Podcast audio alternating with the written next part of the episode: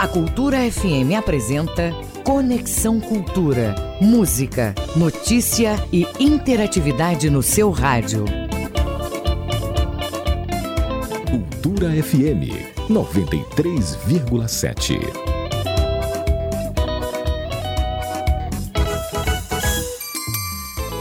Oito em ponto, muito bom dia, minha gente. Muito bom dia, eu sou Isidoro Calixto, sou seu amigo de todas as manhãs, seu amigão de todas as manhãs, de segunda a sexta, das 8 às 10, aqui no nosso Conexão Cultura, na nossa Cultura FM.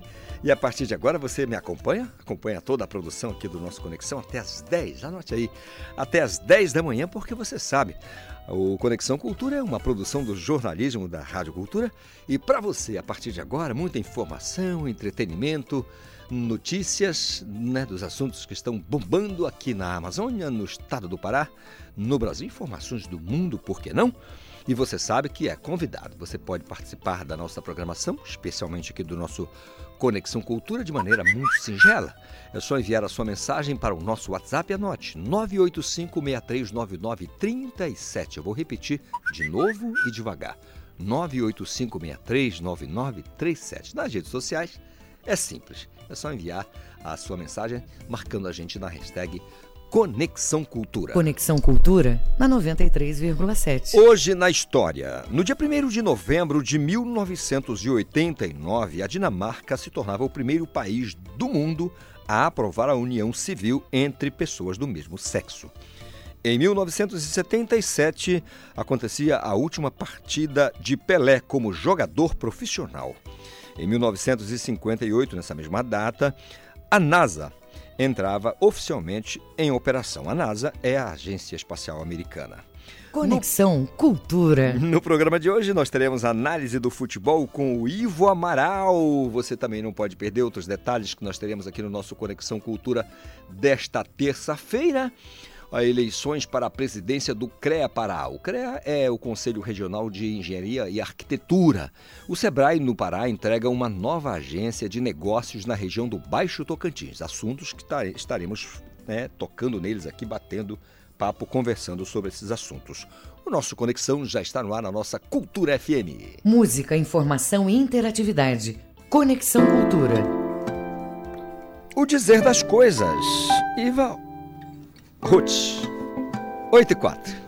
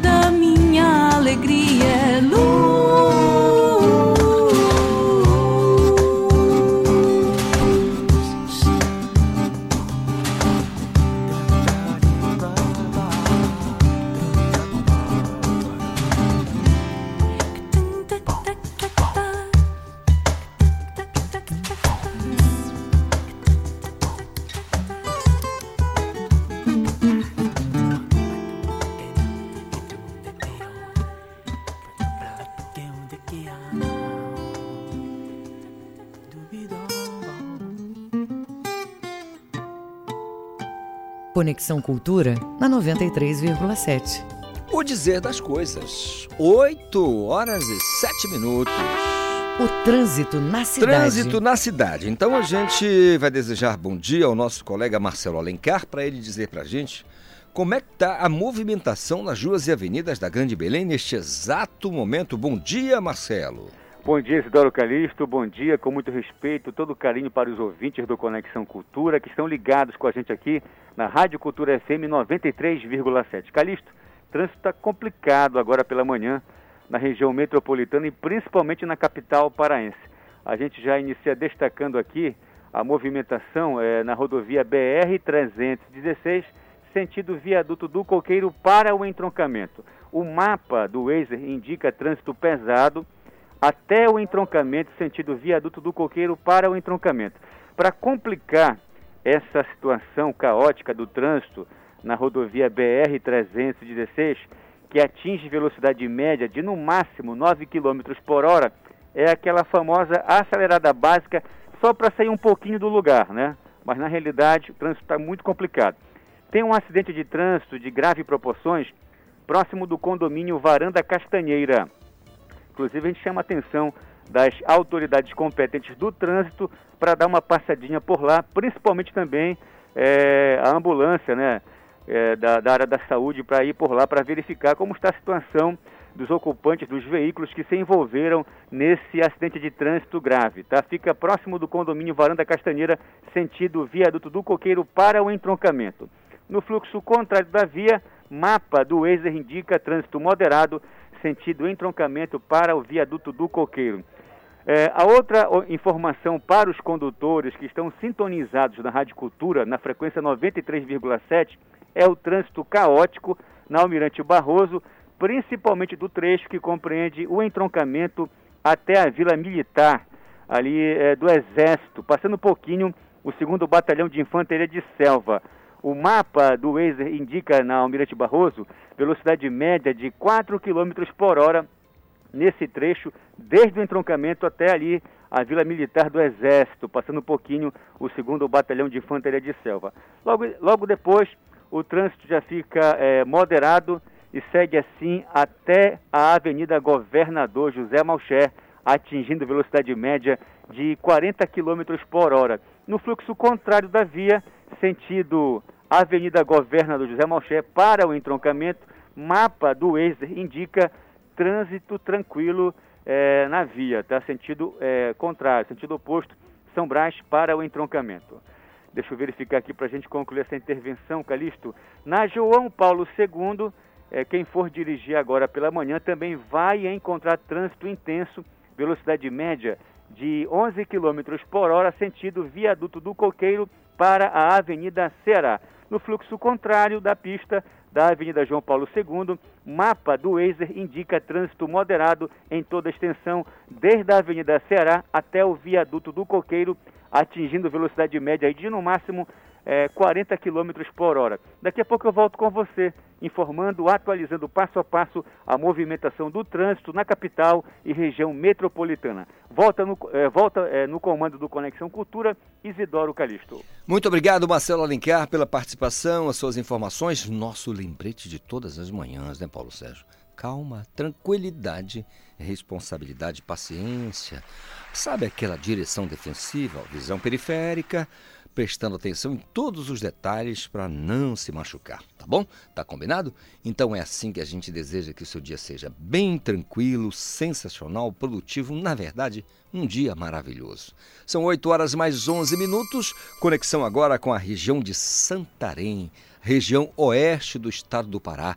O Miguel Oliveira vai falar para a gente como é que está a situação naquela região com relação àquelas paralisações, aqueles bloqueios feitos é, por alguns, algumas, algumas categorias, especialmente os caminhoneiros, nas estradas da região oeste. Ô Miguel, bom dia, tudo bem? Bom dia, Calixto. Bom dia, ouvintes do Conexão Cultura.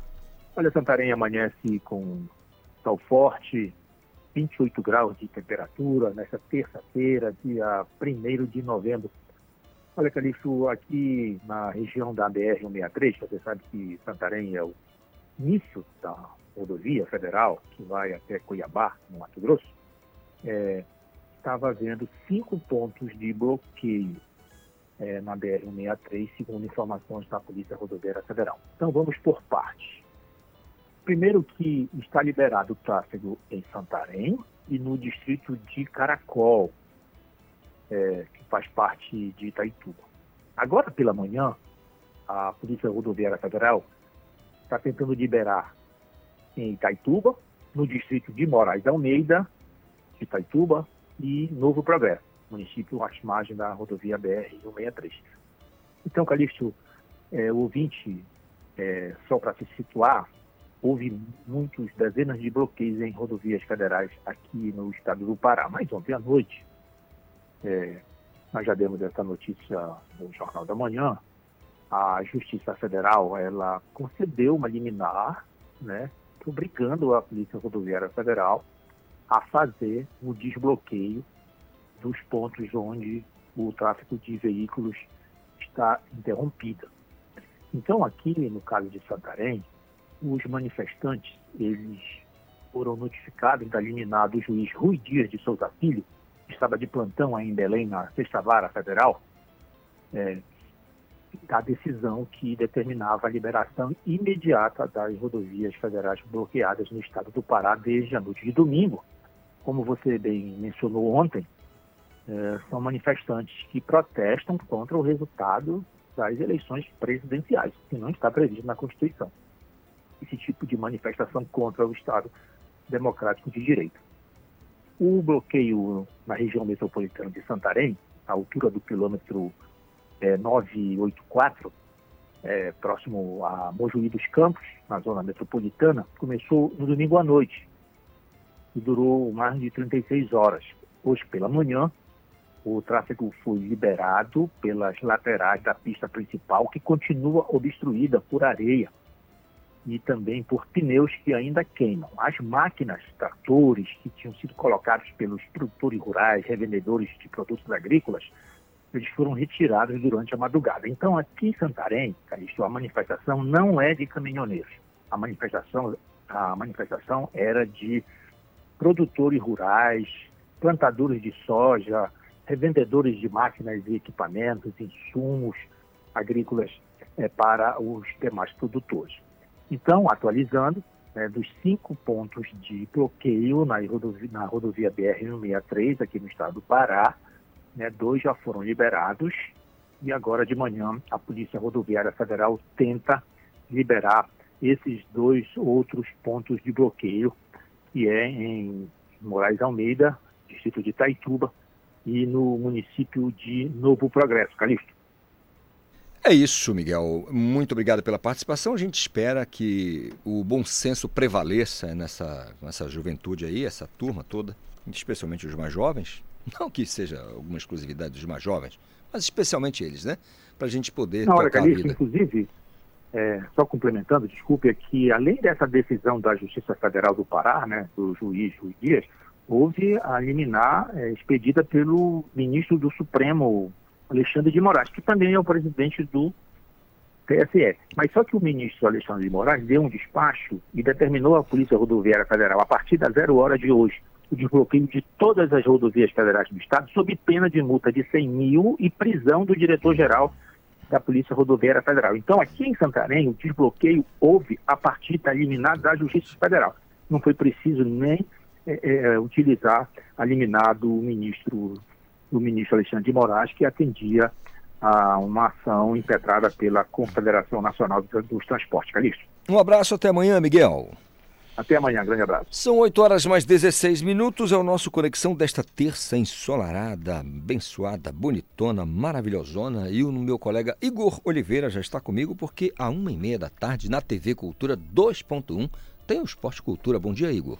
É isso, Calixto. Bom dia para você, bom dia para os nossos ouvintes ligados no Conexão Cultura. Chegando aqui com os destaques do nosso Esporte Cultura, vamos falar do Paysandu que enfrenta hoje o Tocantinópolis pelas, pelas quartas de final aí da Copa Verde. Também vamos destacar a Tuna, que encerra hoje a preparação para o jogo contra o São Raimundo, né, jogo que é amanhã. E também nós vamos falar sobre atletas de ginástica artística que trouxeram medalhas para o estado em competição internacional. Esses são um dos destaques do Esporte Cultura desta terça-feira, que você vai acompanhar é, a uma e meia da tarde no canal 2.1.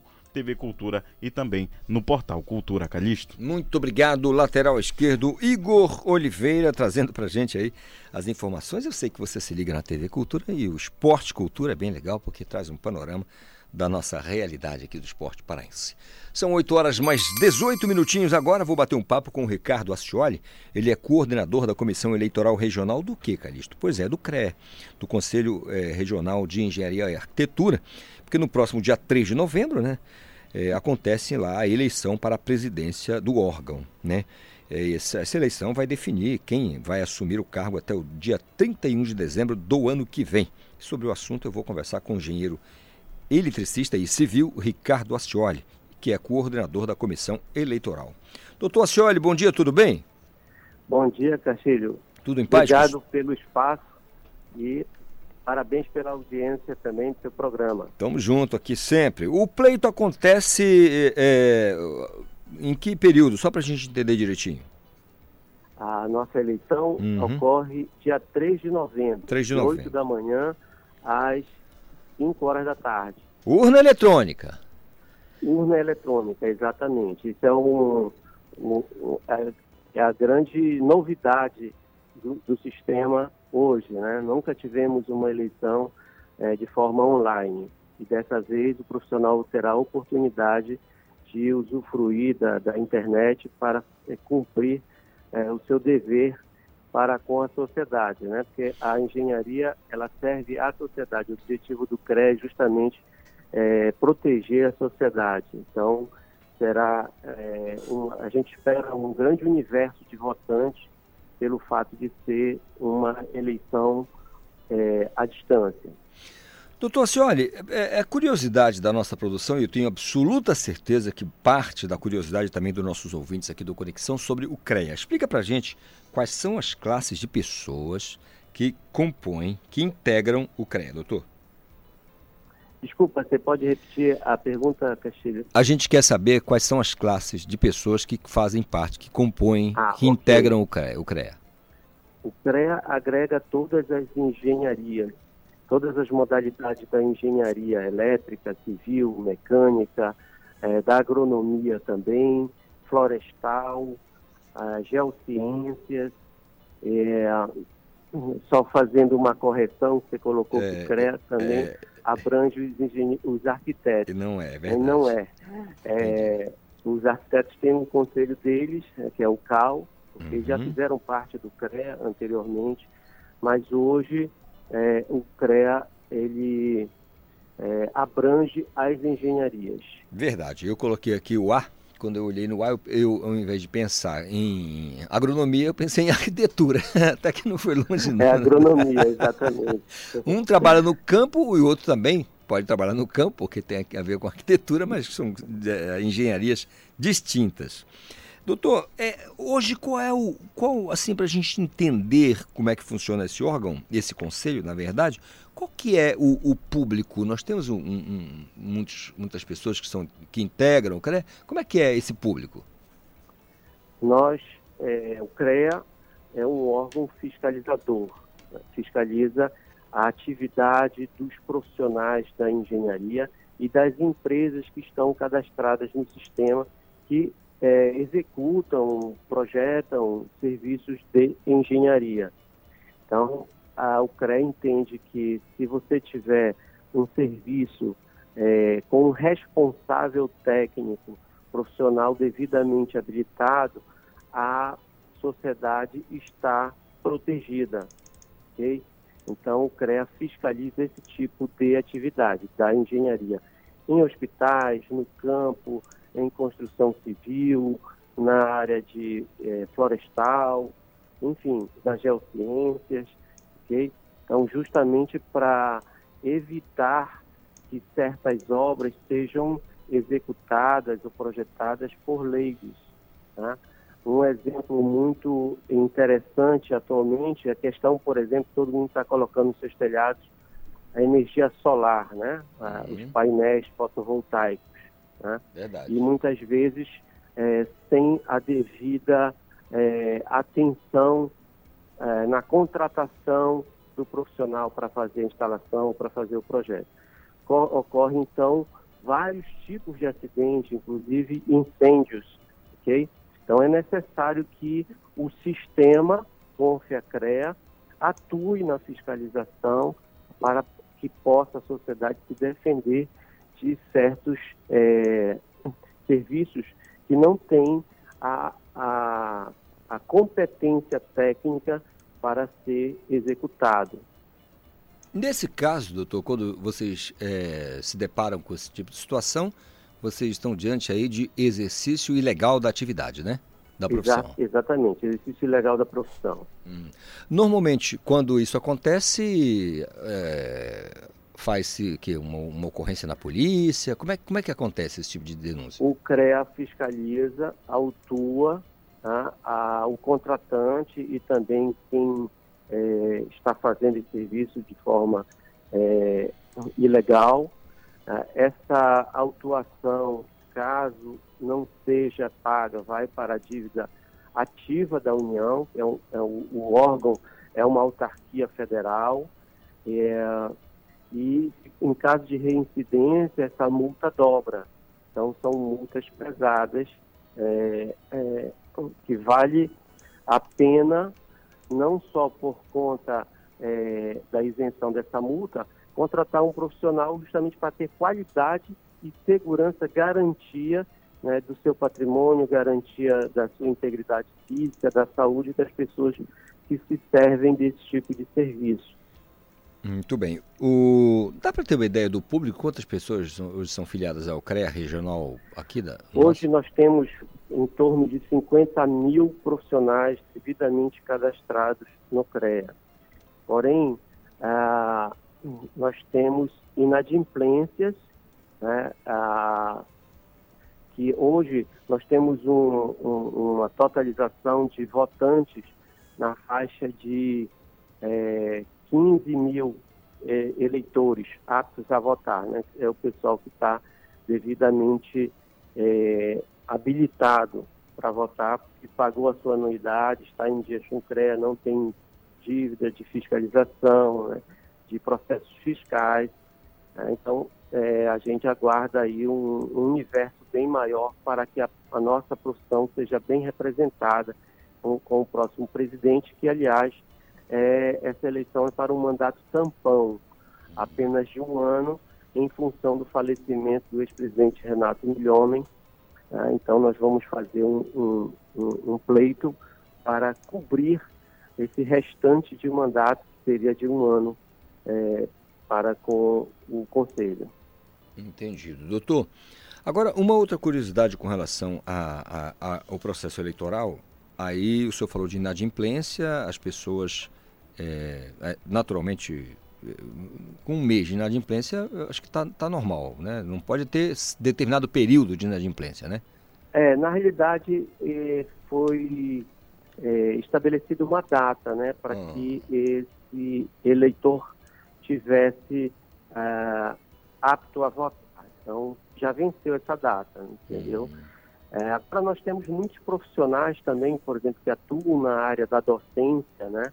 e que é, se cadastram no CREA se formarem e depois não, não vão para o campo. Então, eles não são obrigados a pagar anuidade, eles têm um cadastro no CREA, são reconhecidos pelo CREA, porém não estão aptos a votar porque não estão em dia com a, as suas obrigações. Né? É, porque o MEC entende que o professor ele não precisa pagar a anuidade do CREA. Então, isso já foi é, é, estabelecido em, em lei superior. Então, eles fazem parte do conselho, mas não estão aptos a votar por conta dessas obrigações. Muito bem. Por isso que nós temos 50 mil profissionais é, é, devidamente cadastrados no sistema. Barbaridade. Agora, olha, salvo o melhor juízo, acho que dos conselhos regionais aqui deve ser, que engloba o maior número de, de pessoas, não, doutor? Desculpa, não entendi, É, é, Castilho. Dos conselhos regionais deve ser o que maior engloba pessoas, o conselho, o CREA. Porque. Nosso sistema, é, em nível nacional, nós temos é, mais de um milhão de profissionais dentro de um sistema CONFIA-CREA, entendeu? O CONF é a confederação dos CREAs regionais. Cada estado tem o seu CREA, são 27 CREAs, né, contando com o Distrito Federal. Então é uma mobilização profissional muito grande. Nosso estado tem muita, é, muito profissional cadastrado, muitos profissionais também de outros estados que atuam aqui no estado do Pará, por exemplo, profissionais de Minas Gerais que atuam ali no, na região de Marabá, Paraboteba, né? e para atuarem no estado precisam fazer o visto, ou seja, é, eles são ob- obrigados a, a, a buscarem do conselho o reconhecimento da atividade deles aqui no nosso estado, que é através do visto profissional. ok? Então, nós temos realmente uma classe forte, ah, ah, mas ainda com pouca valorização pelo trabalho que exerce. É, infelizmente, na pandemia, é, ninguém fala, o pessoal é, tirou muito chapéu para o médico, eu também tiro o chapéu para o médico, bato palmo o pessoal da saúde, não só o médico, mas também o enfermeiro, né, todo o pessoal de frente. Mas para o, médico ir para o hospital, exercer a sua profissão, é necessário que esse hospital tenha sido construído. Ele é construído por um engenheiro. né? Ah, É, é necessário que seja mantidos os equipamentos, né? bisturi elétrico, subestação, gerador. Quem faz isso é o engenheiro ah, ah, eletricista, engenheiro mecânico para deixar os equipamentos também em ordem, elevadores tudo mais. Então, o trânsito. Então, onde você pensar, tem ali engenharia, principalmente por conta da evolução tecnológica. Então, nós estamos realmente numa retaguarda, mas pouco valorizados em termos de salário, se você comparar com, com outras profissões. Né? Então, é isso que a gente busca dentro do Conselho, a valorização profissional, a fiscalização da atividade do engenheiro, certo? para que a gente possa ter cada vez mais uma sociedade protegida por conta de serviços com qualidade, sem acidentes. né? nós temos engenharia, engenharia de segurança do trabalho, por exemplo, que é uma especialização da- das nossas engenharias, também bastante atuante em obras de construção, indústrias, enfim, a nossa classe é bastante necessária para a sociedade. E uma das nossas lutas, Castilho, va- va- vale a pena a gente tocar nesse assunto, é que quando um- uma pessoa de pouca eh, renda eh, precisa de saúde, tem o SUS, tem um médico do SUS. né? Quando precisa de um advogado, tem a, a defensoria pública. né? Mas quando ela precisa de uma assessoria técnica na área de engenharia, ela não tem um engenheiro, vamos colocar aqui entre aspas, públicos. Então, nós esta- estamos numa luta muito grande na busca por essa engenharia pública para que a gente possa atender também a população eh, de baixa renda. Tá certo. Doutor Ricardo Ascioli, pela sua atenção, pela atenção que o senhor teve conosco, pelo carinho de falar aqui do processo eleitoral, que é muito importante dentro do CRE, o Conselho Regional das Engenharias. Muito obrigado, uma semana maravilhosa e um processo eleitoral tranquilo. Tá bom, doutor? Nós, da engenharia, agradecemos o espaço, eh, Castilho, e estaremos sempre contribuindo. Quando você precisar, é só nos acionar. Muito, e os nossos parabéns aí pela sua audiência, sempre de manhã, nesse primeiro horário de trabalho. Muito Eh, obrigado. Fico aguardando o link para a gente divulgar a nossa entrevista aí nos nossos grupos eh, das redes sociais. Claro, muito obrigado mais uma vez ao doutor Ricardo Ascioli, coordenador da Comissão Eleitoral do CREA Pará. 8h30 intervalo, eu volto já já. Estamos apresentando Conexão Cultura.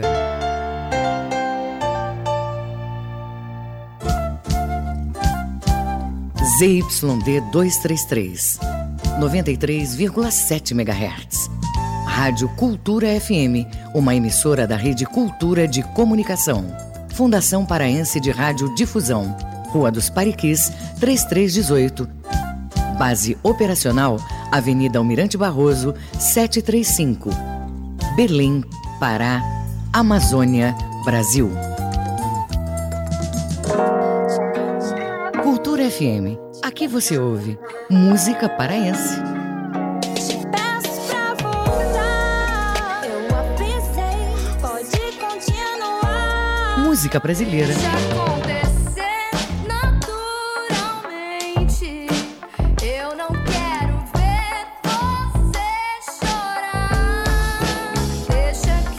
Cultura FM 93,7. te A mais tribal de todas as festas. Balanço do Rock. Quarta, 8 da noite. Bardos Balanço do Rock. Aqui quem fala é Raul Bentes e eu te espero aqui na mais tribal de todas as festas. Toda quarta-feira, às 8 da noite, na Rádio Cultura. Vai saber o que que tá acontecendo no rock paraense em todos os cantos desse estado. Claro, tem música nacional e os clássicos internacionais. Te espero aqui.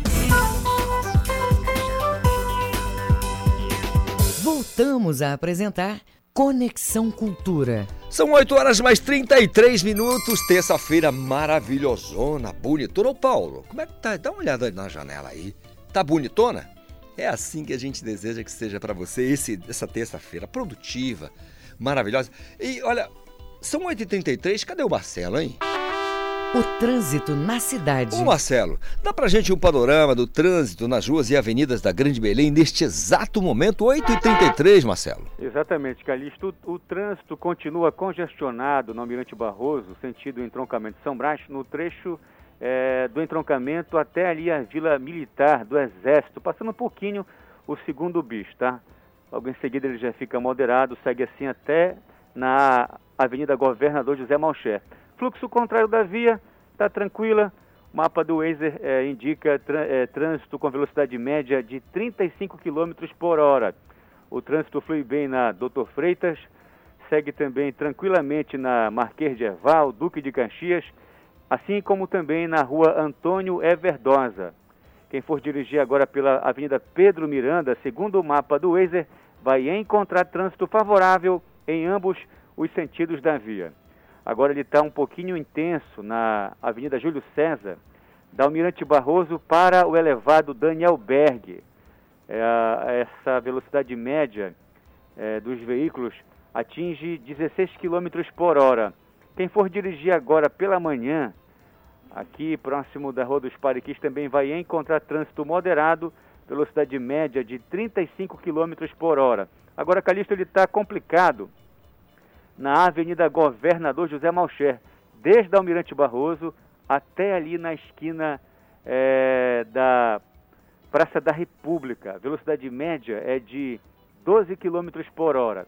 Trânsito segue também intenso na Avenida Generalíssimo Deodoro, velocidade média de 10 km por hora. Agora está favorável, está tranquilo na Avenida Gentil Bittencourt, Conselheiro Furtado, eh, Rua dos Mundurucus e também aqui na Rua dos Pariquis, onde funciona o prédio da Funtelpa. Daqui a pouco a gente atualiza novamente eh, a movimentação do trânsito na capital e região metropolitana. Marcelo Alencar, direto do Departamento de Rádio Jornalismo para o Conexão Cultura, volta no comando Isidoro Calixto. Agradecido, Marcelo, agradecido pela participação e essas informações do trânsito, trazendo sempre aquela via alternativa para o nosso condutor, você que nos dá a- a- a- o luxo dessa carona, essa escolta aí no seu poçante, dirigindo o seu Jaguar nas ruas e avenidas da Grande Belém, ou lá em Gurupá, de repente você nos ouvindo lá em Porto de Mós, através do nosso aplicativo, através da internet, inclusive pode ter até acesso às imagens aqui do nosso estúdio, do Conexão Cultura, porque estamos através do nosso portal para todo o planeta Terra, tá certo? São 8 horas mais 33 minutos, hora em que a gente recebe aquela autoridade, aquele que de um notório saber jurídico. Doutor Mário Paiva, bom dia, tudo bem? Bom dia, amigos ouvintes do Conexão Cultura e doutor Isidoro Ô, Calixto. doutor. Eu- hoje o senhor tem um convidado que é do órgão ministerial, promotor de justiça. Exatamente, membro do glorioso Parquê Estadual. Uma pessoa seríssima, um amigo de muitos anos.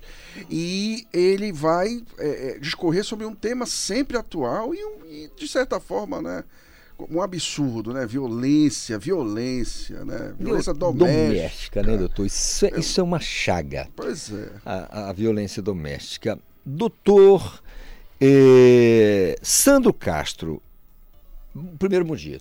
Bom dia, bom dia. Obrigado. Inicialmente gostaria de agradecer o convite da Rádio Cultura, um convite especial também, do, como disse meu amigo Mário, é, amigo de muitos anos, pessoa que admiro tanto do ponto de vista pessoal quanto do, é, do seu lado profissional, uma pessoa reconhecida, inclusive nacional e internacionalmente. É um prazer ter mais essa oportunidade de falar com a população, é, como também foi dito, do mundo todo, né? Na Verdade. verdade, já que temos acesso, inclusive ao exterior, graças à internet, é, poder trazer algumas informações. Pois é, doutor Sandro, é, o, o senhor muito bem disse, né? A gente tem sempre a alegria de, às terças-feiras, ter aqui a companhia do doutor Mário Paiva, é muito bom. É, esclarecedor as falas, enfim, os assuntos, é muito legal. Mas o doutor Mário é, trouxe aqui, é, convidou o senhor, e aí, aí esse convite também é, ele acaba sendo englobado por toda a nossa produção, porque a violência doméstica é um problema que não sai da pauta, não deve sair jamais. Hoje, como é que o senhor, como membro do Ministério Público, enxerga essa situação? É, eu não vou dizer a nível de Brasil, mas a nível do, da no- do nosso Estado. Nós temos avançamos nisso, doutor, no combate. Olha, é, a lei Maria da Penha, ela é desde 2006, né? Então já são lá 16 anos de vigência. É, o que a gente pode ver, e eu só na violência doméstica estou completando já quase 11 anos lá. Nossa. Então a gente pode, é, uma análise assim rápida, verificar que nós passamos por várias fases, né? Tanto a fase da implantação da lei, com uma fase, uma fase de maior desenvolvimento dela, e a fase que nós chegamos. A gente pode é, ver que houve um grande desenvolvimento, principalmente do ponto de vista estrutural. É, hoje em dia nós temos uma estrutura de atendimento muito melhor para a mulher. E eu diria essa, essa estrutura é, tanto na parte da polícia, quanto na parte do Ministério Público, quanto do, do próprio Poder Judiciário, que também está dando um, um- dá- sempre deu um olhar assim bastante importante para essa área. Então, desse ponto de vista, acho que sim. A gente também pode é, verificar que há uma maior conscientização né, das mulheres. Se em 2006 muitas mulheres ouviam falar da lei, hoje em dia elas se utilizam muito melhor delas. Mas o que a gente consegue também ver é que os números, esses sim, ainda continuam em patamares muito altos.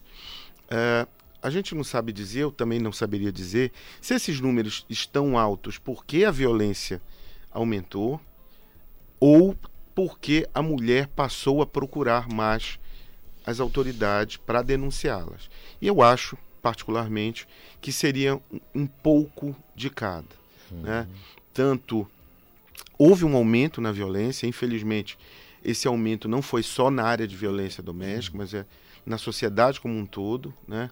A sociedade hoje é mais violenta, é óbvio que a gente ouviu falar que alguns números diminuíram, mas a violência ainda permeia, né?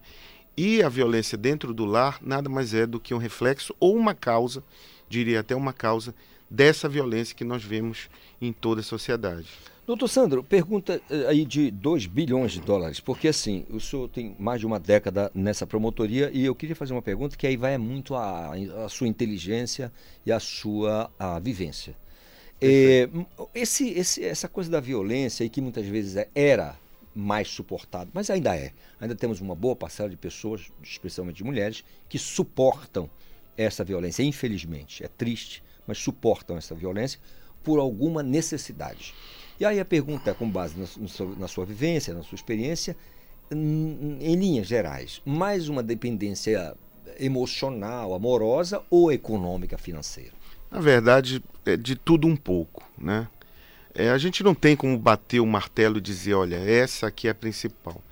É, eu me lembro que em muitos, é, muitas pesquisas, muitas análises que foram feitas por vários institutos, várias ONGs que estudavam a violência doméstica, em primeiro lugar, eh, figurava como um dos motivos de não denunciar ou muitas vezes de não prosseguir com o processo, não era nem a dependência econômica, nem a emocional e nem o medo, era a vergonha.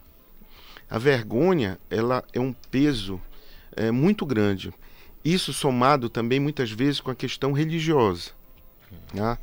no qual ainda está impregnado na nossa população, que é uma po- população que ainda tem, tem a religião como uma coisa muito importante, muitas vezes para não denunciar, ah, é o marido, aquela questão toda que não vamos aprofundar aqui.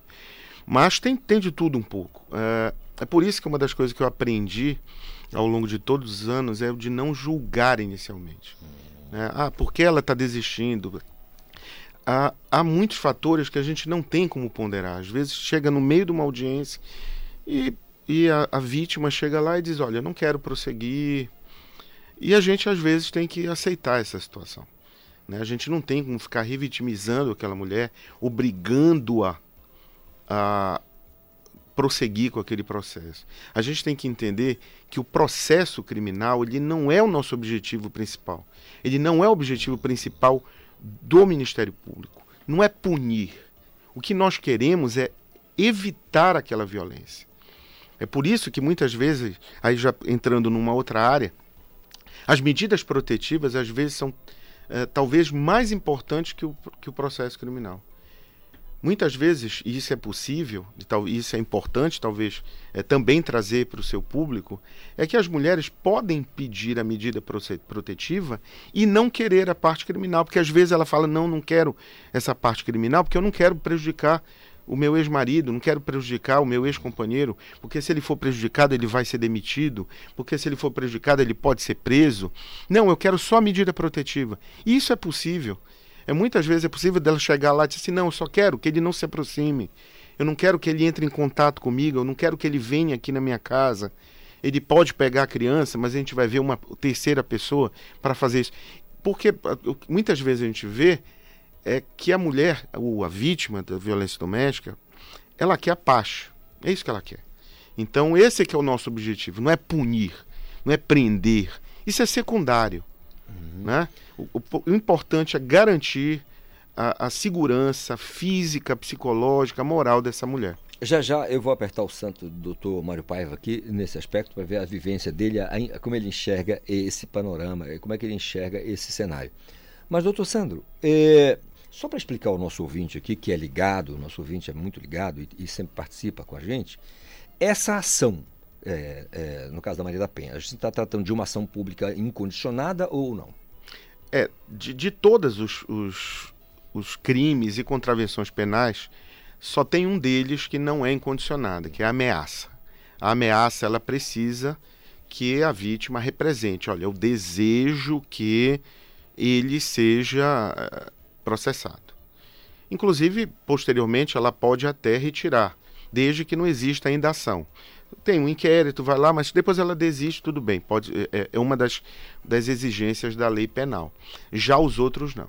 Os outros são incondicionados, porque às vezes maior do que o interesse da vítima enquanto indivíduo é o interesse da sociedade em coibir a violência. Antes, doutor Mário, só mais um minutinho, que já já a sua visão vai aparecer. O ouvinte, eu tenho absoluta certeza que está pensando o seguinte: o doutor Sandro está falando que no meio da audiência pode acontecer uma desistência. E antigamente se falava muito, até na esfera policial, em que a mulher chegava na delegacia toda arrebentada e dizia, o delegado já ia para o flagrante.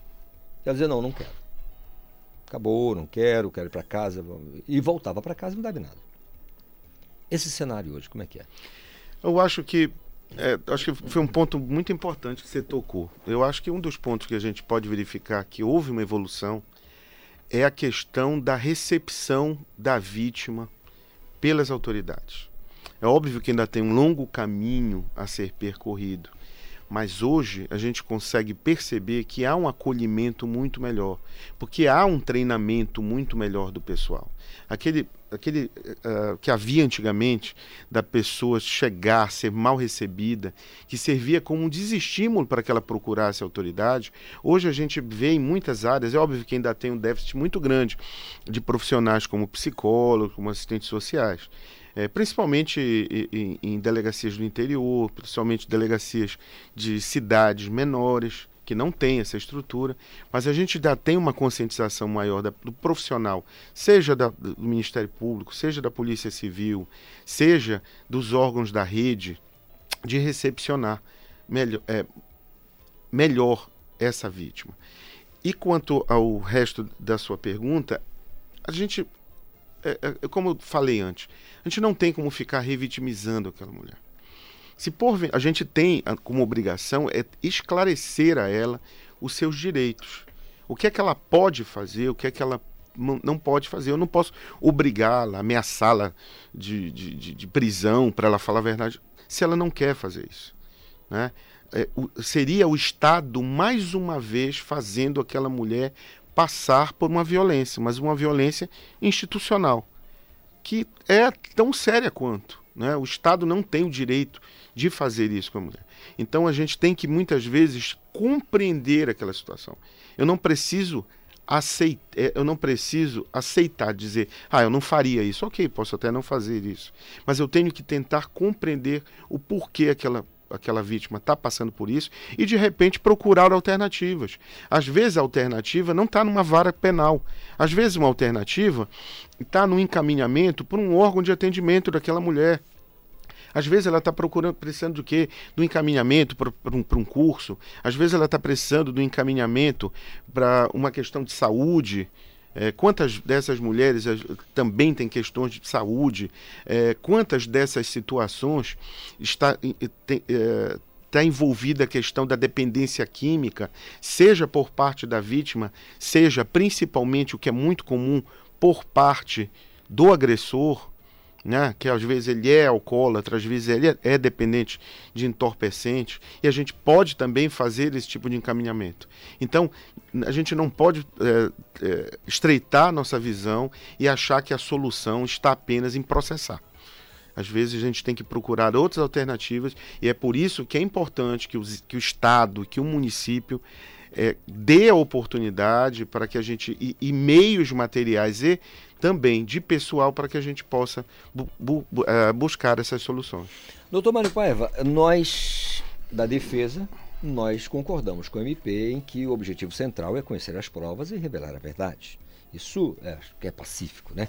Agora, é, nós aqui em outra ocasião falamos em que a pessoa, a mulher, no próprio ali no- na hora do- do- da ocorrência na polícia, ela pode ali mesmo requerer uma, uma medida protetiva. Está correto, doutor Sandro? Isso, Está isso. correto, né? Isso. Como é que o senhor enxerga esse cenário, doutor Mário Paiva, né, a- a- na nossa região? Doutor Isidoro Calixto, essa, esse assunto de violência doméstica, ele é muito rico. E nós, nós trouxemos aqui uma autoridade de verdade que vive o dia a dia dessa violência doméstica. Para mim, como pessoa, como ser humano, a violência é detestável, é deprimente. Mas, enfim, é, o que eu queria que, que o doutor, que o promotor Sandro Castro falasse aqui para o nosso ouvinte, principalmente para aquela pessoa que está nessa situação de risco, com a grande, é, é, é, é, com a grande, é, vamos dizer, ouvintes aqui do, do, do, do A grande audiência, Cultural, né? a grande audiência, faltou a palavra, a grande audiência, para que o, o- o promotor falasse o que é possível, porque eu já tive uma ou duas causas, eu acho que duas causas nesse sentido, é, doutor Sandro Castro, e assim, falta ainda. Não, primeiro, o sistema aqui em Belém funciona bem. Quando eu precisei, ele funciona muito bem, graças a pessoas como você. Então ele funciona sim. Ele está longe daquela história, daquela situação do judiciário, lerdo. Não. A violência, a, a, a- promotoria de violência doméstica, capitaneada pelo promotor Sandro Castro, é séria e diligente. Então, assim, eu queria só perguntar, como eu havia conversado com ele há pouco, eu queria só que ele desse o caminho, mas o caminho detalhasse mesmo, até a gente aproveitar o tempo, para ele detalhar. Eu estou em casa sofrendo com uma violência doméstica. Eu sou uma mulher que apanha do meu marido, que eu, enfim, que ele me maltrata. o que que eu faço se eu quiser tomar alguma atitude ao sair de casa? Isso que eu queria, porque como ele é muito experiente, ele tem muitos anos, ele sabe o que a pessoa deve fazer, até mesmo a escolha, doutor Sandro Castro, da, a opção que essa pessoa terá. Logicamente, tem uma delegacia contra a mulher, é, é a- é a favor da mulher, tem uma promotoria, enfim, existem órgãos, quais são os órgãos e o que, que ela pode fazer? Doutor Mário, é, aqui em Belém, né, é como eu disse, a situação, é, principalmente num estado como o estado do Pará, né, que tem, eu diria, inúmeros, é, inúmeras realidades diferentes, a realidade do, da capital é completamente diferente do Marajó, que é diferente do sul do Pará, que é diferente do nordeste do Pará, que é diferente do oeste do Pará eh, que é diferente da região do Xingu. Então, cada um tem suas peculiaridades e as suas dificuldades. Aqui em Belém, eh, nós temos delegacias especializadas, uma delegacia especializada, a DEAN, que fica ali na Mauriti, quase chegando na Duque. Eh, em cidades polo, como Marabá, como eh, Santarém, nós temos também delegacias especializadas, mas para a questão da violência doméstica não é necessário que você vá especificamente numa delegacia especializada. Você pode ir em qualquer delegacia. O cara pensa assim, putz, mas não tem delegacia especializada. Não importa. Qualquer delegado de polícia tem atribuição para atuar em feitos de violência doméstica. Eu, eu diria o seguinte: eu acho que eu sempre digo que o melhor conselho é aquele que a gente faria se fôssemos nós. Eu iria na delegacia de polícia, certo? Porque tanto lá você pode iniciar a questão criminal, como lá você pode pleitear essas medidas eh, eh, protetivas. A delegada, a escrivã, ou qualquer profissional que lá esteja, quando estiver tomando o depoimento, quando estiver ouvindo aquela vítima de violência doméstica, ela tem por obrigação oferecer essas medidas protetivas. Dizer, a senhora quer alguma medida? Qual medida a senhora quer? Aquela pessoa que está ouvindo, ela vai ver quais são as situações que aquela vítima se encontra e pleitear as medidas prote- protetivas eh, mais adequadas àquele caso. Porque as, as medidas protetivas são inúmeras. A gente pensa, quando a gente ouve né, aquelas histórias de televisão, é que é só não se aproximar e não falar e não ir na casa. Tem muito mais do que isso. Você pode pedir, além dessas medidas, você pode pedir, por exemplo, alimentos provisionais, é óbvio. Ele não vai durar muito tempo. O juiz geralmente dá por um mês, por três meses, quatro meses, até você entrar com a ação. Você pode pedir para várias questões de, de também, algumas de questão natureza patrimonial e outras. Então, esse é, é o caminho eh, mais adequado. É óbvio que tem o Ministério Público, tem aquele atendimento, mas é um atendimento já, eh, diria, já num segundo momento. A Defensoria Pública também tem um núcleo de atendimento tanto ao homem quanto para a mulher, né? Porque como a Defensoria Pública é que quem normalmente faz a defesa desses homens agressores, eles têm um núcleo específico, mas também tem um núcleo para atendimento das mulheres, para fazer o acompanhamento dessas mulheres também ao longo eh, do processo, do pedido de medidas protetivas e também, aí já não é na vara de violência doméstica, de repente já entrar com uma ação de divórcio, já entrar com uma ação pedindo pensão alimentícia, já entrar com uma ação pedindo a divisão dos bens. Então, eh, eu diria que esse seria o caminho mais eficaz e mais racional a serem tomados nessas situações. E pelo que eu vi, doutor Sandro Castro, é, esse- esses procedimentos, eles não demoram mais como tem essa ideia. Ah, Como às vezes a pessoa tem aquela ideia de justiça é, é, Morosa. morosa e tudo mais. Nas vezes que eu tive oportunidade de, de, de patrocinar essas causas, é automático, não é isso? A- a- as medidas É, protetivas. As, as medidas protetivas, elas têm que ser apresentadas e, e decididas pelo juízo em até 24 horas. É óbvio que há algumas situações que, uma excepcionalidade, pode isso, não acontecer. Mas não acontecendo em 24, acontece em 48 horas. Às vezes nós temos dificuldade de localizar a parte. Isso é verdade. Mas a questão da decisão, elas saem com muita velocidade. E eu diria também que aqui em Belém, apenas para pontuar, nós temos três varas de violência doméstica e quatro promotores atuando nessas, nessas varas. As varas de violência doméstica, também como conversamos anteriormente, elas são as varas que mais recebem processos na capital. Só as, quatro, as três varas elas respondem em torno de um terço de todos os processos criminais daqui da capital. Então é um número brutal.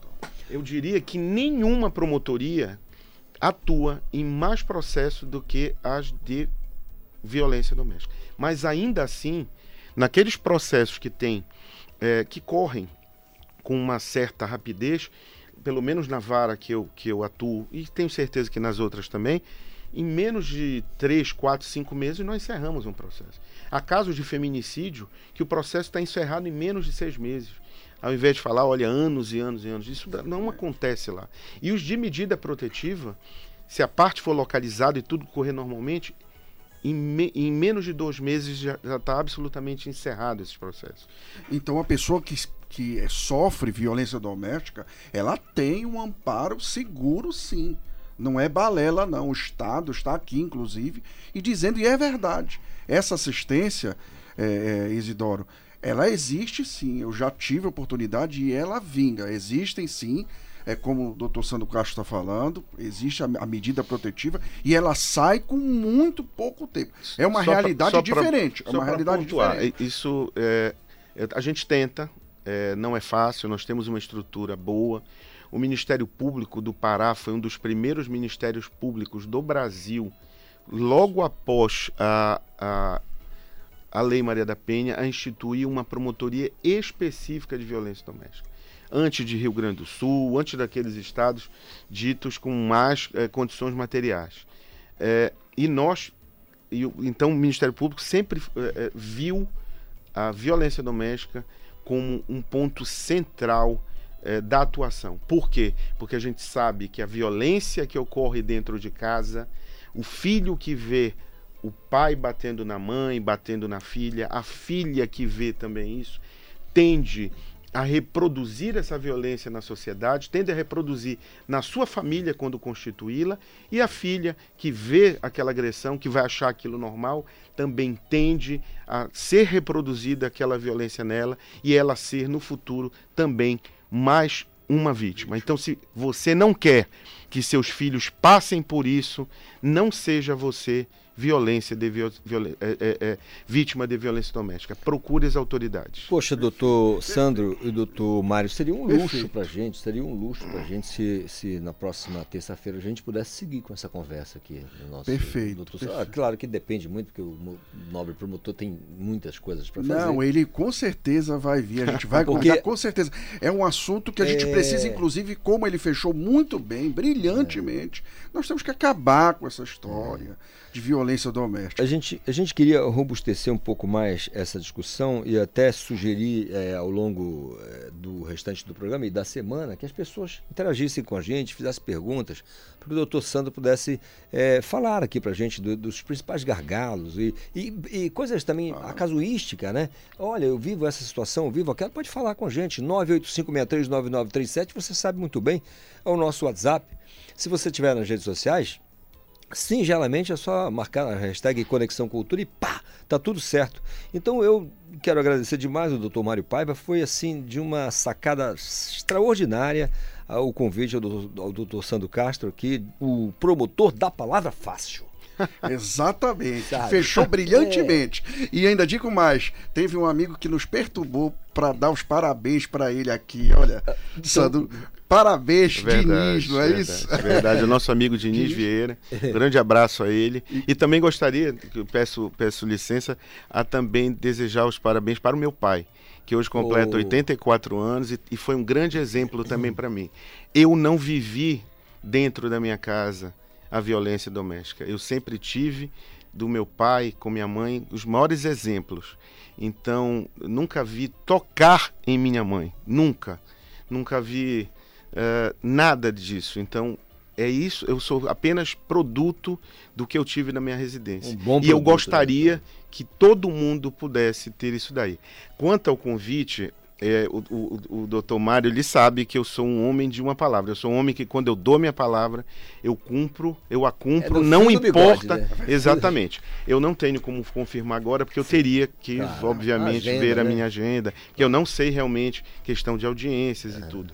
Mas eu Se tiver possibilidade, farei com o maior prazer. poxa, vai ser Eu não, não, eu não nego tudo aquilo que eu posso é, transmitir, aquele meu conhecimento eu transmito. Doutor Mário Paiva, doutor Sandro Castro, muito obrigado pela, pela colaboração maravilhosa aqui no nosso Conexão Cultura. Um excelente restante de quinta-feira, de, de terça-feira, uma semana maravilhosa pra gente, tá bom? Para nós todos.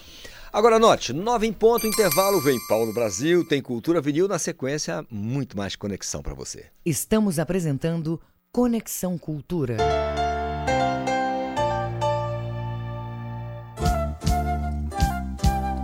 ZYD 233, 93,7 MHz.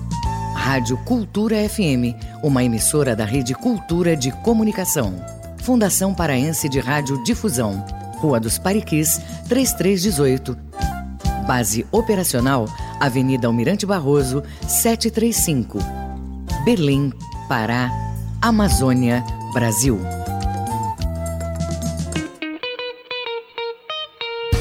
FM.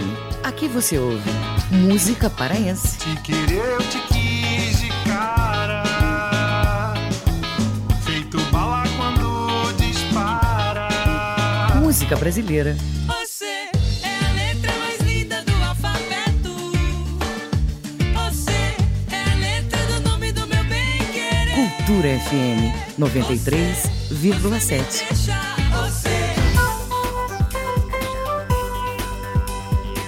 Conexão Cultura na 93,7. A música, o fato, a memória. Cultura vinil. A história da música em long play.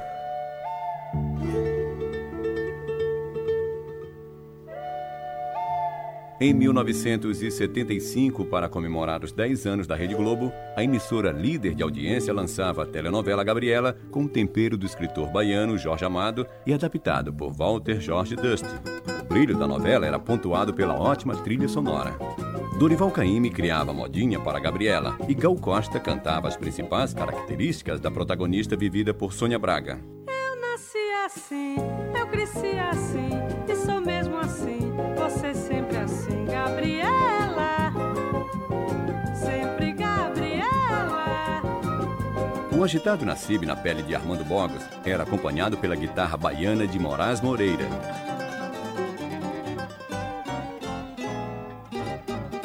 O romance vivido por Jerusa, Nívia Maria, e Mundinho Falcão, José Wilker, era cantado por Maria Bethânia em Coração Ateu.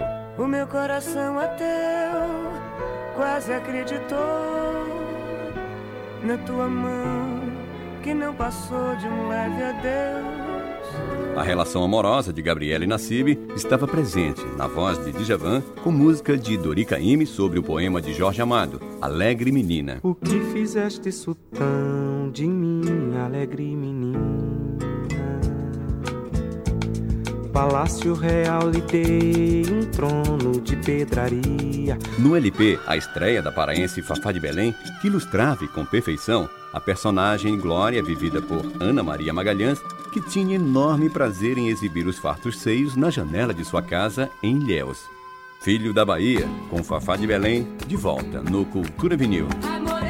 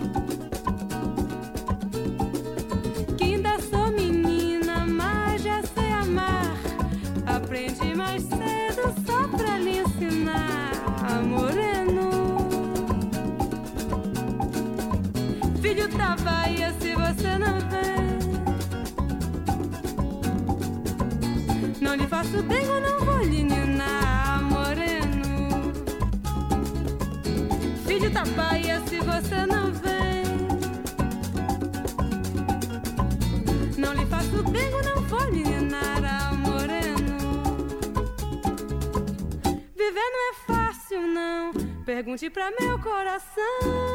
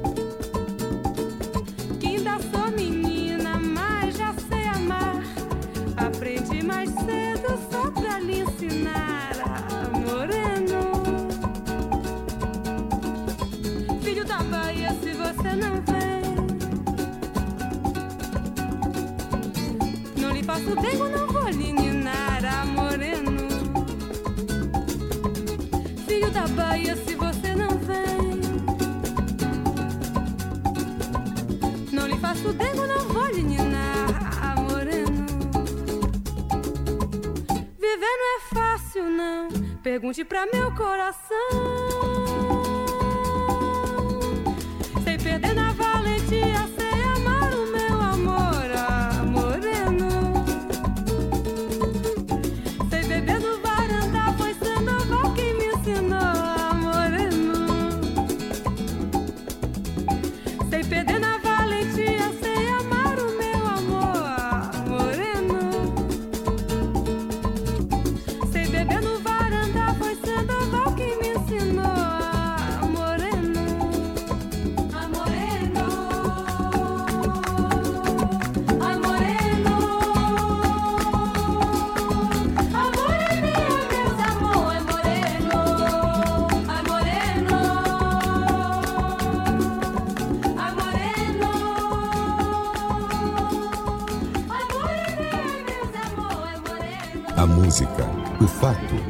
memória. Cultura vinil. A história da música em long play. Produção e apresentação, Paulo Brasil. Voltamos a apresentar Conexão Cultura. Daí, deixar um grande abraço aqui ao Paulo Brasil, que quase mata o Agostinho de rir na semana passada, Paulo.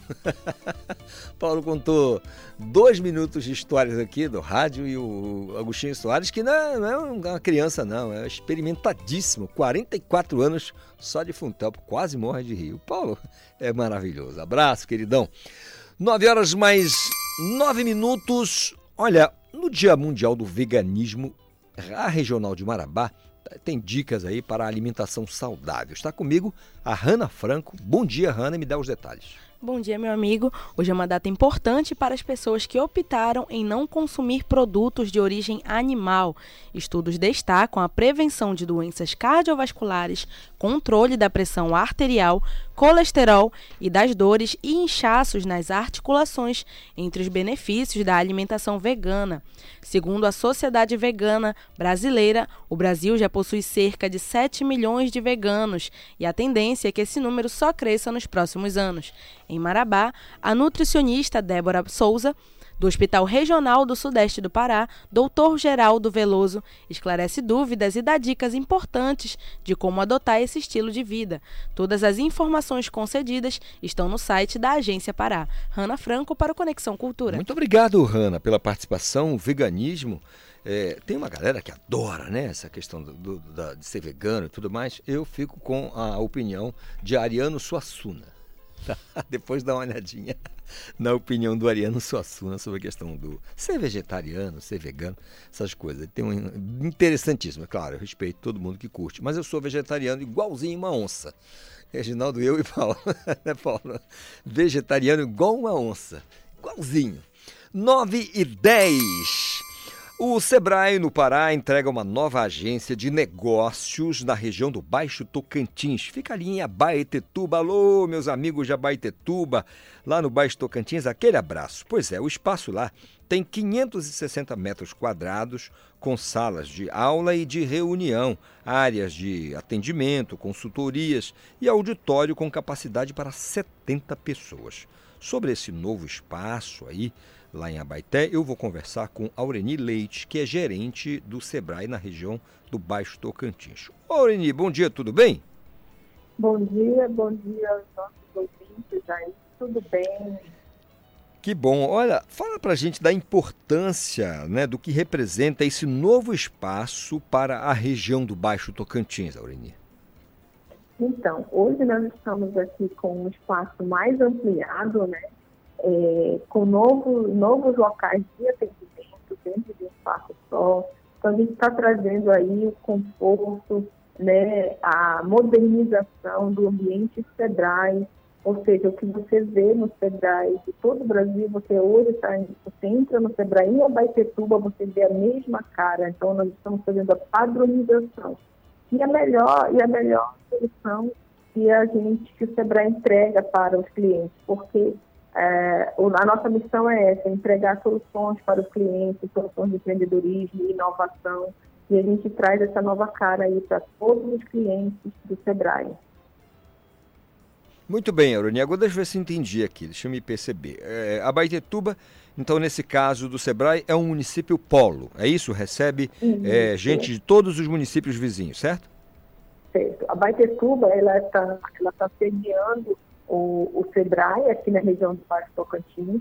Então, a gente aqui no, na sede, em Abaitetuba, nós atendemos em 11 municípios da região do Baixo Tocantins, desde Tailândia, por exemplo, por Limoeiro da Juru, Oeiras do Pará, Acará, Barcarena, né, Moju, é, Baião, Bocajuba. Então, a gente está fazendo aqui, toda a região do Baixo Tocantins é concentrada aqui.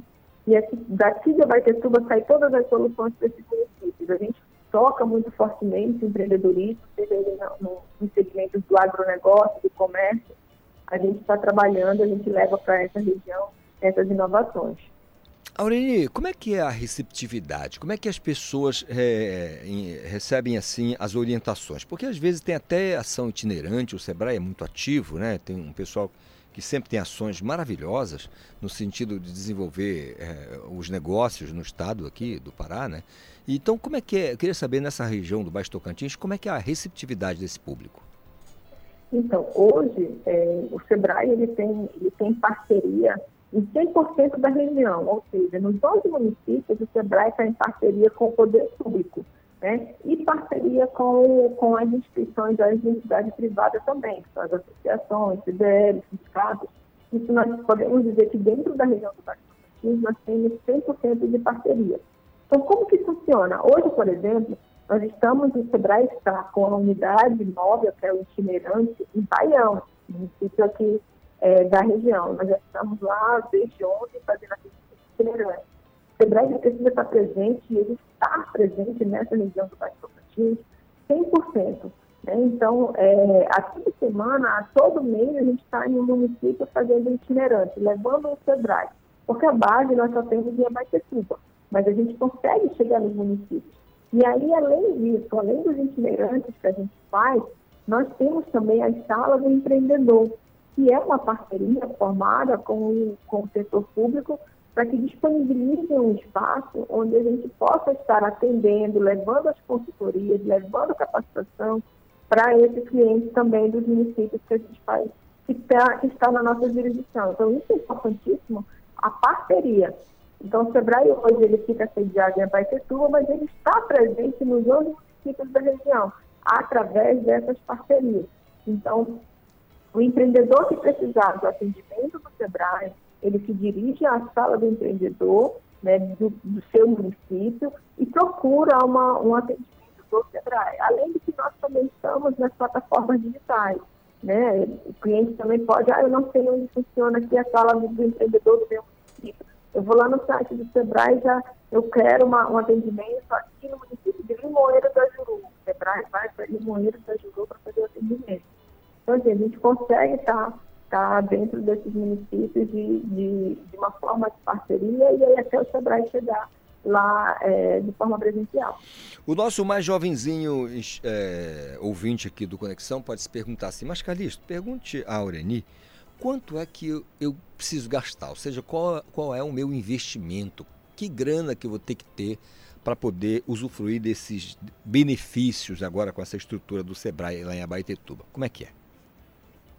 É, o primeiro, o, o atendimento ele de forma gratuita, né? Ele vem, a gente vai fazer um diagnóstico com ele, isso a gente não cobra nada.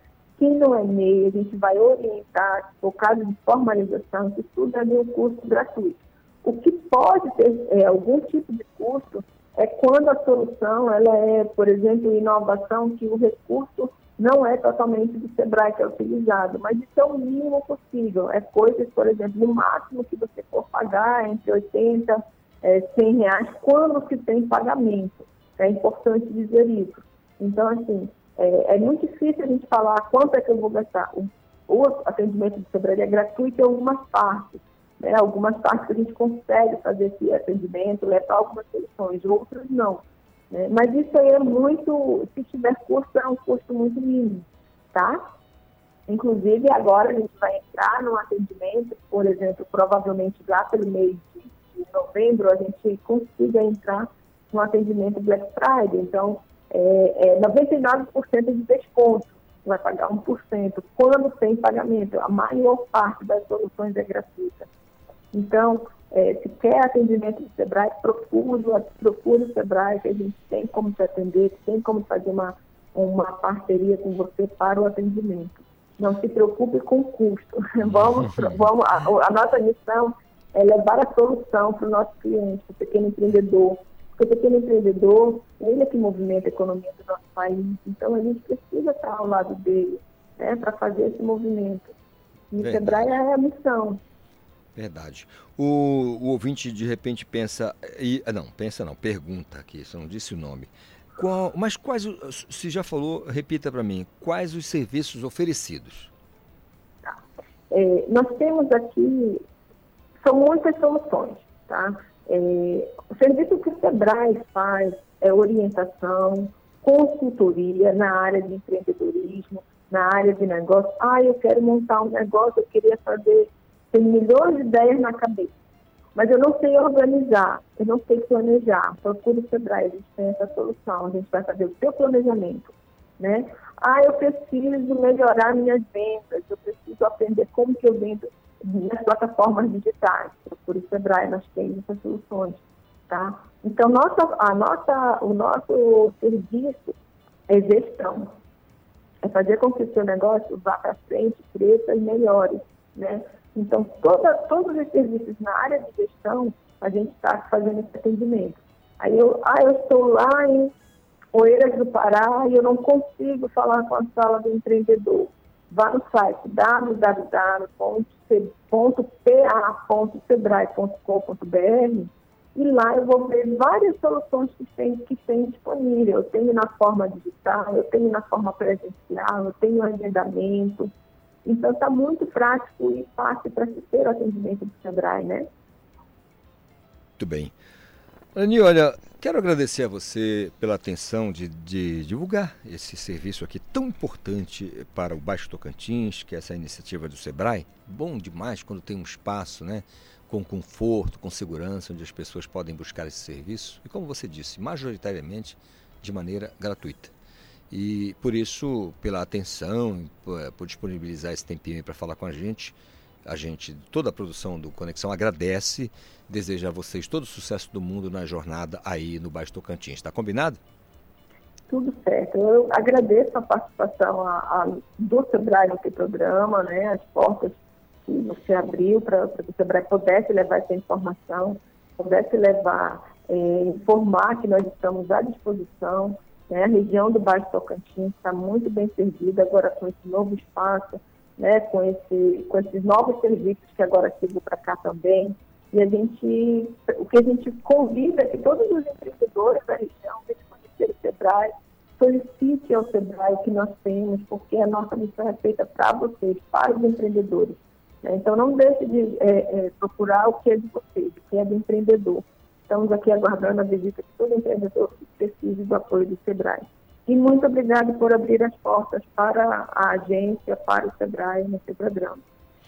Muito obrigado mais uma vez, Aureni Leite, gerente do Sebrae na região do Baixo Tocantins, nova agência de negócios na região do Baixo Tocantins, do Sebrae. Então, você que é da região aí de Abaité, né, não só da, da, da sede do município, todo o município, mas dos circunvizinhos também, os municípios mais próximos ali de Abaetetuba, busquem esse serviço, vai ser muito legal para você. Anote, 9 horas mais 21 minutos é o nosso Conexão desta terça e para participar é simples demais. É só enviar a sua mensagem para o nosso WhatsApp 985639937 nas redes, na internet. Se você tiver chance, é só clicar na nossa hashtag Conexão Cultura. Olha, recebendo aqui a presença de Matheus Raimundo, uma presença luxuosa, para destacar o Jornal Cultura logo mais às seis e meia da noite. Bom dia, Matheus. Tudo bem, Calixto? Bom dia para você, para todo mundo que está com a gente aqui na Rádio Cultura. Jornal Cultura hoje, seis e meia da noite, trazendo como destaques o lançamento do edital do Projeto CMA, que promove isenção fiscal para que as pessoas possam investir na cultura do Estado. A gente vai explicar como é que funciona, como você pode submeter seu projeto. Vamos falar também sobre o Dia Internacional do Veganismo, 1 de novembro, desde 1994, é comemorada o veganismo no mundo todo, uma cultura que visa excluir qualquer tipo de crueldade contra os animais. Vamos falar sobre o veganismo e vamos falar também de esporte, afinal, o Paysandu recebe o Tocantinópolis hoje, nove e meia da noite, no Bamparacuruzu, pelas quartas de final da Copa Verde. E a Tuna Luz Brasileira, o São Raimundo de Manaus, amanhã, três da tarde, no Estádio Francisco Vasques. Tudo para você, hoje, seis e meia da noite, no Jornal Cultura, Calixto. Não posso é, deixar a chance passar. O Tocantinópolis oferece algum, algum risco para o Paysandu ou tá do balde? Olha, o Paysandu é favorito, claro, mas tem que ter atenção porque o Tocantinópolis é um time que tem feito boas campanhas em campeonatos ah. nacionais. Fez bonito na Copa do Brasil desse ano, chegou até a segunda fase, acabou eliminado por um Atlético Paranaense que foi finalista da Libertadores, eliminou o Santa Cruz da Série D.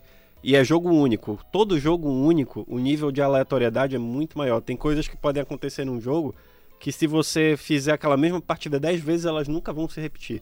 Então o Paysandu tem que estar muito atento. Tem que estar ligado. Matheus, muito obrigado. Valeu, Calixto. Destacando aqui pra gente o Jornal Cultura. Eu sei que você se liga na TV Cultura, 2.1 às 6 e meia da noite tem o Jornal Cultura, tá combinado?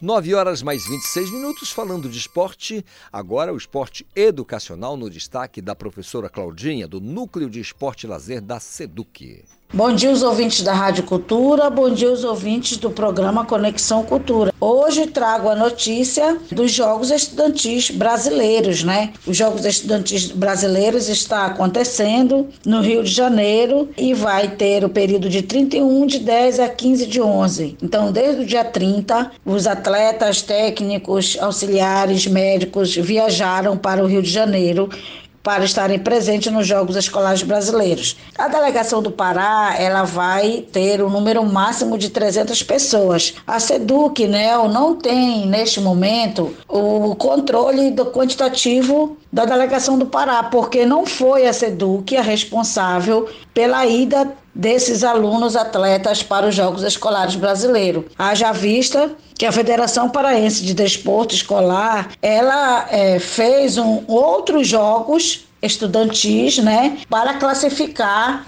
os alunos atletas para irem aos Jogos Escolares Brasileiros. Lamentavelmente, pela primeira vez na história do JEPs, dos Jogos Estudantis Paraense, ele não serviu de seletiva para os Jogos Escolares Brasileiros. Né? A Federação Paraense de Esporte Escolar achou de bom tom fazer um outros jogos e aí não reconheceu os Jogos Estudantis Paraenses. Bom, mas é importante frisar que são, são 17 modalidades, né? É, vai acontecer os Jogos no Parque Olímpico do Rio de Janeiro, na Universidade da Força Aérea e no Complexo Esportivo Deodoro. A CBDE, que é a Confederação Brasileira de Desporto Escolar, que organiza o evento nacionalmente, ela tem um orçamento liberado pelo governo federal de 15 milhões 989 mil 832 reais e 16 centavos. Para cobrir passagens aéreas, alimentação, hospedagem e translado interno, assim como os custos operacionais dos jogos, como arbitragem,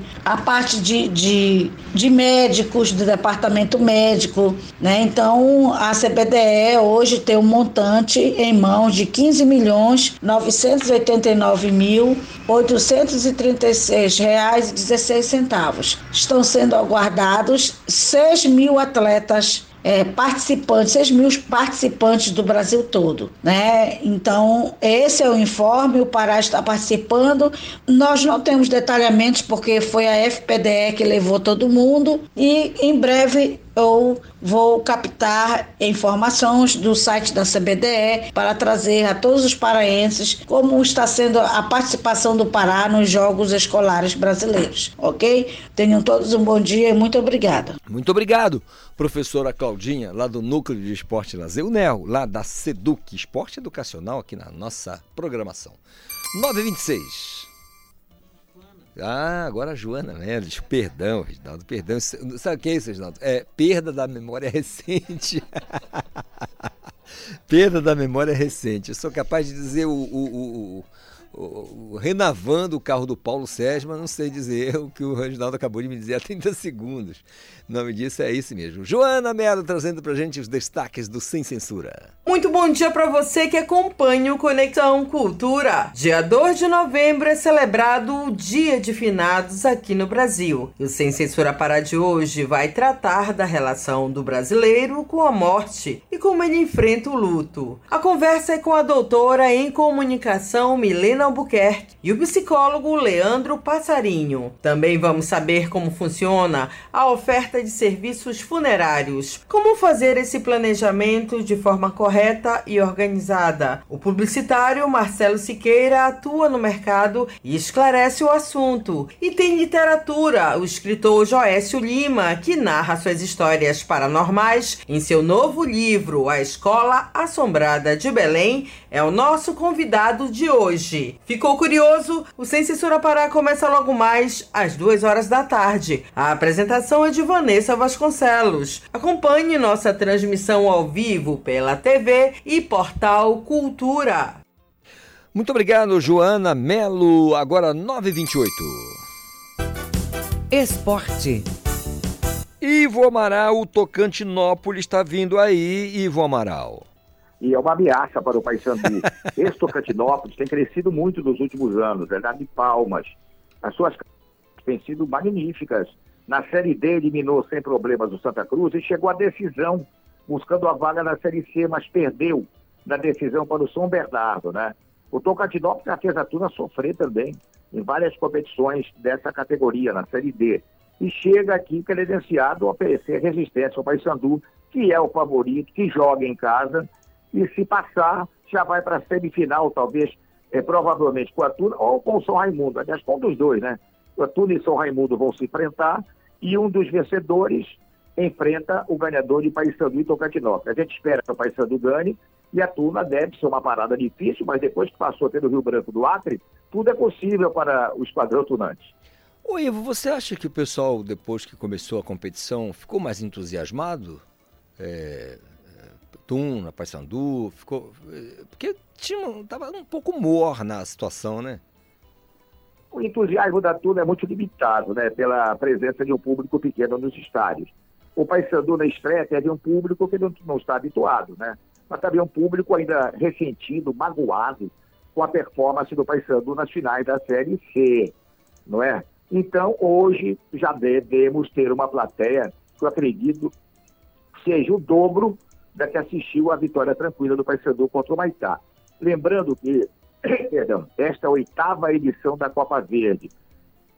Considero o desempenho do Pará apenas razoável. Das oito disputas, embora o Pará tenha sido finalista em, em todas praticamente, temos só três títulos, dois pelo Paysandu e um pelo Remo. É pouco, é pouco para o que a gente representa no futebol brasileiro. Pois é, você disse que é pouco, até pela tradição dos nossos clubes, né, Ivo? Não dá para comparar Exato. com essa turma que está vindo aí, né? Eu não me lembro agora de cabeça, mas basicamente Paysandu e Remo têm sido sempre nossos representantes. Verdade. Olha, Ivo, é, eu acho que na quarta-feira nó- ah, nós temos um feriado amanhã, né? Eu não sei como é que vai É, estar feriado.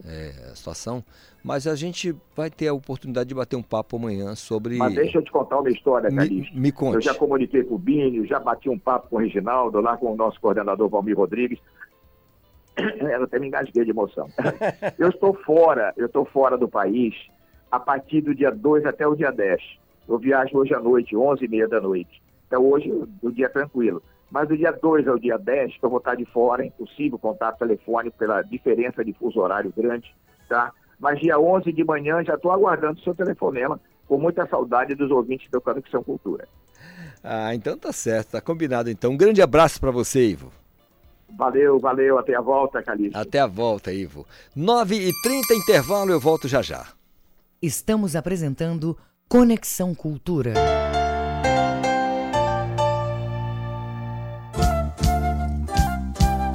ZYD 233, 93,7 MHz. Rádio Cultura FM, uma emissora da Rede Cultura de Comunicação. Fundação Paraense de Rádio Difusão, Rua dos Pariquis, 3318. Base operacional, Avenida Almirante Barroso, 735. Berlim, Pará, Amazônia, Brasil. O aliciamento de crianças e adolescentes na internet é feito por meio de perfis falsos e técnicas sedutoras na intenção de conseguir imagens para fins sexuais. Nunca deixe a criança com acesso livre à internet. Supervisionar é proteger. Cultura, rede de comunicação em defesa dos direitos da criança e do adolescente. Cultura FM. Aqui você ouve música paraense. Está nos mares, na mata profunda. Está na cor do céu, nos braços dos rios. O que ficou por viver? Música brasileira. Doce tangerina.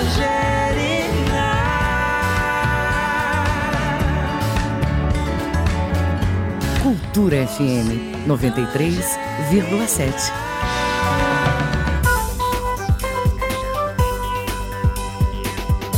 Voltamos a apresentar Conexão Cultura. É verdade, é o nosso Conexão Cultura desta terça ensolarada, 9 horas mais 33 minutos. FAPESPA lança edital voltado à bioeconomia. Marcos Aleixo tem as informações.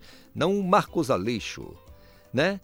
É ele mesmo que vai falar pra gente, o grande Marcos, porque a FAPESPA, se tiver um edital voltado à bioeconomia, que é a palavra da vez, você sabe muito bem que tudo que fala-se agora gira em torno da bioeconomia, porque a gente sabe que o meio ambiente tem que estar acima de tudo preservado, né não, gente? Preservado. Então não custa nada a gente informar aqui a você também sobre a questão da bioeconomia. Olha, logo mais aqui no nosso Conexão Cultura, a gente vai bater um papo aqui com um artista que está lançando um trabalho, que tem aí uma. um- o Léo Carvalho, que vai estar falando com a gente, é, batendo papo sobre a- o trabalho dele. Né? Já acontece a edição do O Baile Tareando, e, da banda Pegando a Beira, no Espaço Cultural Apoena. Você sabe onde fica? É ali na esquina da Duque, é ali é descendo Antônio Baena, já na esquina com a Duque de Caxias. Ali, é bairro de Fátima, é bairro de Fátima, já com, né, acho que São Brás, né, é por ali. Não, é bairro de Fátima ali, naquela esquina. Então o Apoena fica naquela esquina, bem na esquina mesmo, então vai ter essa movimentação lá, baile tareando da banda Pegando a Beira e daqui a pouco a gente vai bater um papo com o pessoal aqui para saber como é que vai ser essa movimentação lá no Apoena. E se você quiser participar do nosso Conexão Cultura, não esquenta a cabeça, é muito simples, é só enviar a sua mensagem para o nosso WhatsApp 985639937. Nas redes sociais é simples demais, é só você colocar a hashtag Conexão Cultura e pronto, você fala com a gente, você dá é, você dá a sua opinião, fala do que você está que tá planejando para o seu restante de semana. Tá combinado? Olha, gente, o Pará tem 28 pontos de rodovias federais que seguem bloqueados aí. né?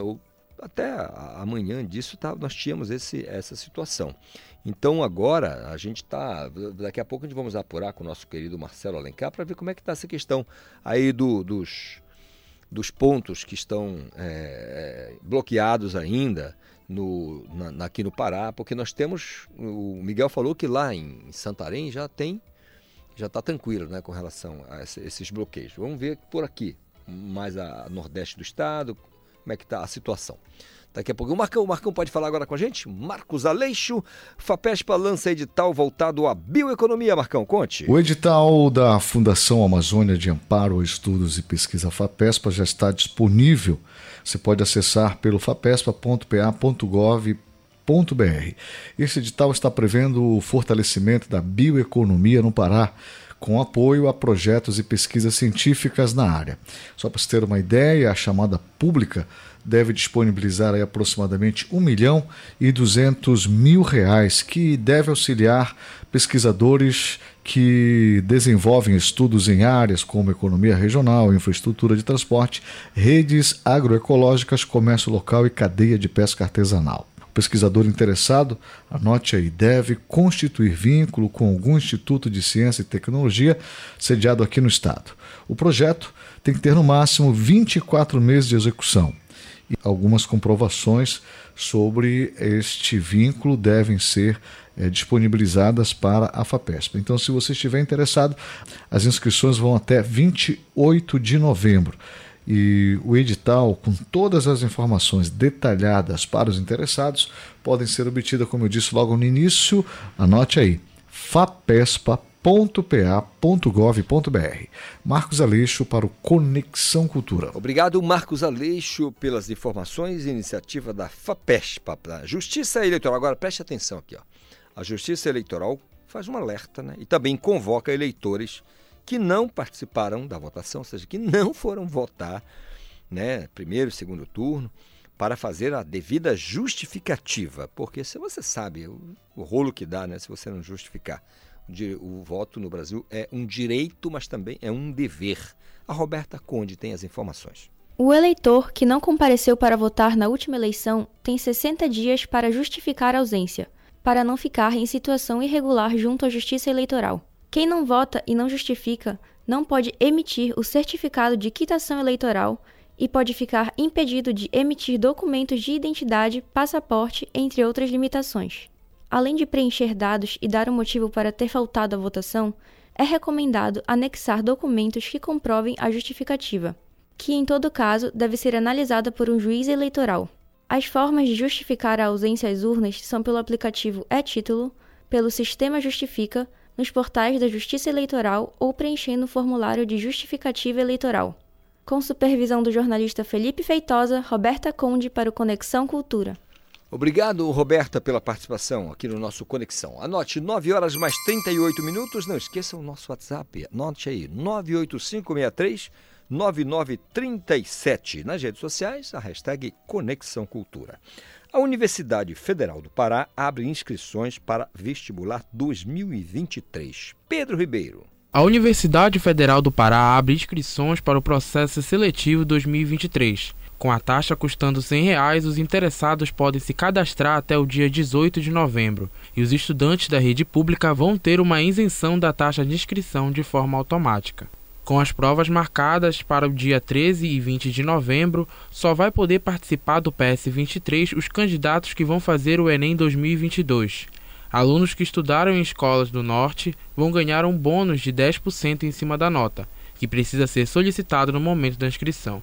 O vestibular vai ofertar 7.380 vagas, sendo que 192 são reservadas para as pessoas com deficiência. Para mais informações, acesse o edital do vestibular 2023 da UFPA ou entre em contato pelo WhatsApp 91 3201 7266. Com supervisão do jornalista Felipe Feitosa, Pedro Ribeiro para o Conexão Cultura. Obrigado, Pedro, pela participação. Agora já colando comigo aqui o meu colega Igor Oliveira, que vai me falar como é que está sendo preparada a estrutura para a movimentação de amanhã. O que, que acontece amanhã? No trânsito, Calixto, os desvios aí vão afetar as linhas de ônibus nos acessos aos cemitérios Santa Isabel, localizado no bairro do Guamá. Esse quarto andar é danado, é, porque eu venho na escada. localizado no bairro do Guamá e São Jorge, no bairro da Marambaia. Para quem deseja visitar o cemitério do Guamá, a CEMOB interditará a Avenida José Bonifácio, entre as ruas Paz e Souza e dos Mundurucus, a Rua dos Pariquis, entre a Travessa Castelo Branco, entre a Travessa Castelo Branco e a Avenida José Bonifácio, a Rua dos Cariponas, entre a Travessa Castelo Branco e a Avenida José Bonifácio. Quem for visitar o cemitério São Jorge, a Rua da Mata terá sentido único no perímetro entre a Rua Rodolfo Sherman e a Avenida Santarém. Os agentes de trânsito irão orientar os motoristas na área para garantir a fluidez no local e o acesso seguro dos visitantes ao cemitério. As interdições vão ocorrer a partir das 6 da manhã às 7 da noite. Já deu para perceber que o preparo físico não está no seu E olha que é lateral esquerdo, hein? Olha que é lateral esquerdo, corre para Dedéu. É porque Mas o Reginaldo hoje- ligou e aí tu sabe como é a situação. Não, o Reginaldo, ele é. Se brincar. Pega pesado. Não, tem cartão vermelho também, né? E a diretora tá de férias, um, um fax já era, né? É o fax, viu, Reginaldo? O cara é antigo, né? Ele disse fax. Fax. Pelo amor de Deus, só faltou dizer, olha, o telefone é molecular. Pega o menino e manda ele lá falar. São 9 horas mais 41 minutos. Vou falar agora de som. Vou falar de música, né? Pode ser? Acontece hoje na segunda edição do baile Tareando. Tareando vem de tarear. Aposto, né? Da banda Pegando a Beira, lá no Espaço Apoena, como eu disse agora há pouco, fica bem na esquina ali da Antônio Baena com a Duque de Caxias, né? Um espaço muito movimentado, então é, eu já estou aqui com a- o Mariano Júnior, que é guitarrista da banda, guitarrista né, da banda? Baterista. da banda. E Mariano, beleza? Tudo bem contigo? Bom dia. Tranquilo, Calixto. Bom dia a você, bom dia, bom dia ouvintes da Rádio Cultura. Prazer enorme estar de volta aqui ao Conexão Cultura. Caramba, que a gente queria conhecer é, um pouquinho mais da história da banda. Como é que surgiu? Então, Calixto, Pegando a Beira é um projeto de música regional, instrumental. Por né? isso Pegando a Beira, né? Por isso Pegando a Beira, né? Que é uma expressão extremamente nossa aqui. E a gente tem a proposta de tocar guitarrada. Né? A gente tem como eixo principal a guitarrada, porém a gente gosta de experimentar outras coisas, né? A gente pega a guitarrada tradicional, mistura com alguns elementos mais atuais, né?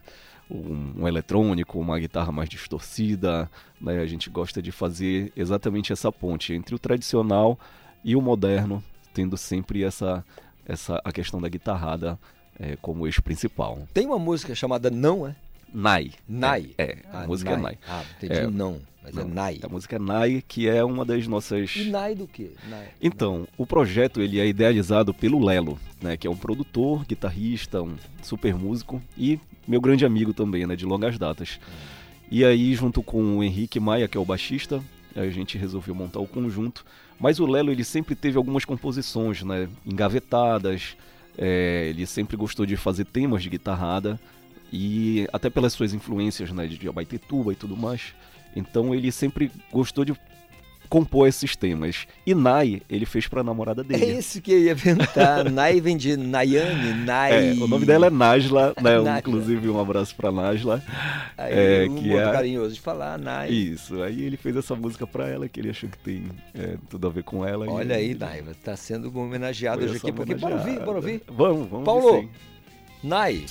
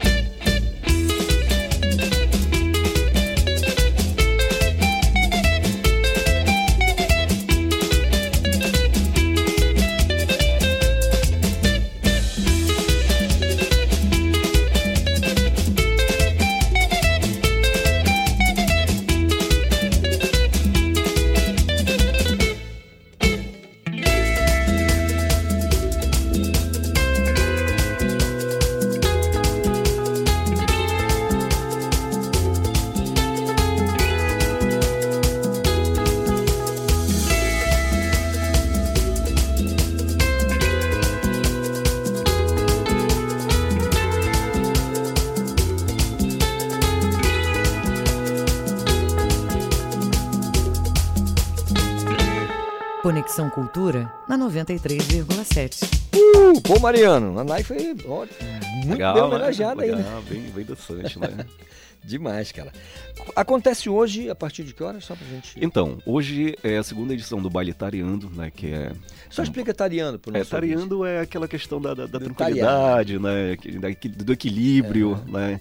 Da gente conseguir administrar as coisas de uma forma, uma forma tranquila. Equilíbrio, E- acho que é- é eu o sinônimo melhor, é, né? Exatamente. Tareando. E aí hoje é a segunda edição do Baile Tareando, né? Que é promovido por nós, né? Do Pegando a Beira. E... E assim, vai acontecer lá no Apoena, né, a partir das 20 horas, né? é, com a- como atração tem a gente, né? E a gente vai convidar uns grandes amigos aí. A Laíse, né, que sempre tá lá na casa também, que é uma minha, minha irmãzinha, inclusive um beijo Laíse, é, que vai fazer uma participação também com a gente, cantando. O Lucian Costa, que também é o meu super parceiro, né, que a gente toca junto também no projeto dele, super veio aqui- cantor. já veio né? E aí ele também vai fazer uma participação bacana com a gente lá. E a DJ Jaque Sainha, que também sempre tá com a gente, sempre tá dando essa força para já veio. movimentar, é, pra movimentar essa festa com a gente. Um Então é isso, vai ser lá no Apoena, que também é a nossa casa do coração. Um abraço Paulinho e Anderson aí que estão na resistência. É, né? cara, de resistência mesmo. E eu acho que a gente, é super importante espaços como, como esse, né? É. E abrirem né, portas pra gente. E, enfim, é isso. A gente vai estar lá no Apoena a partir das 20 horas com essas atrações aí, esperando todo mundo para se divertir. Beleza, saber um pouquinho mais da banda. É, é, se, eu ente- se eu entendi, quanto tempo de formação? Então, entendi? a banda tem quatro, mais, mais ou menos quatro anos, né? Quase Então, na pandemia lá. É, pintou, foi- né? é, exatamente. Uns dois anos antes da pandemia. Tanto que o nosso primeiro, é, o primeiro EP foi lançado uns dois meses antes da pandemia, né? A gente lançou um EP é, chamado Pegando a Beira mesmo. E aí logo depois veio a pandemia, então a gente agora que realmente está conseguindo respirar, mostrar o nosso trabalho, tocar e divulgar e, e- Cara, eu não sei se, se- qual a melhor expressão. O Valmir Rodrigues, ele, ele usa nas transmissões esportivas dele, é remar pra beira. Ah. E, como tá acabando, né? Bora remar pra beira? Bora remar pra beira. É, na questão musical a gente usa é, o, o- o pegando a beira como a questão do improviso, né? Quando a gente chama alguém, pô, Ei, pega não- uma beira aí. É, vai pegando a beira, vai pegando a beira, vai sentindo o feeling aí, vai improvisando, vai usando o teu Uma talento. jam session ali, o, o cara chega e, e, enfim, com um sax, qualquer coisa ele entra no. e- É, exatamente. Vai pegando a beira. Vai pegando a beira. Vai fazendo o som, vai improvisando, vai, vai saindo alguma coisa. Show de bola, cara. E aí, vocês é, de lá pra cá tem o primeiro, o primeiro material? É, primeiro a gente, a gente lançou primeiro um single chamado Corrida de Rato, inclusive a gente vai ouvir vai daqui a ouvir daqui a pouco. pouquinho. E aí depois a gente lançou esse EP com cinco músicas, né, que é o que a gente vem trabalhando. Só que a gente nos shows a gente prioriza nossas músicas autorais mesmo, entendeu? Então a gente tem muita coisa composta e gravada Corrida já, de né? Rato é, é- É um tema nosso, né? Um você, tema que a gente lançou, foi o nosso primeiro single. Uhum. E aí a gente. é- é- essa música a gen- a gente pode conhecer um pouco da experimentação, né? Porque ela é uma guitarrada, porém ela se transforma de outras formas. Então bora ouvir? Vamos, vamos, vamos ver. Paulo, Corrida de Rato, pô.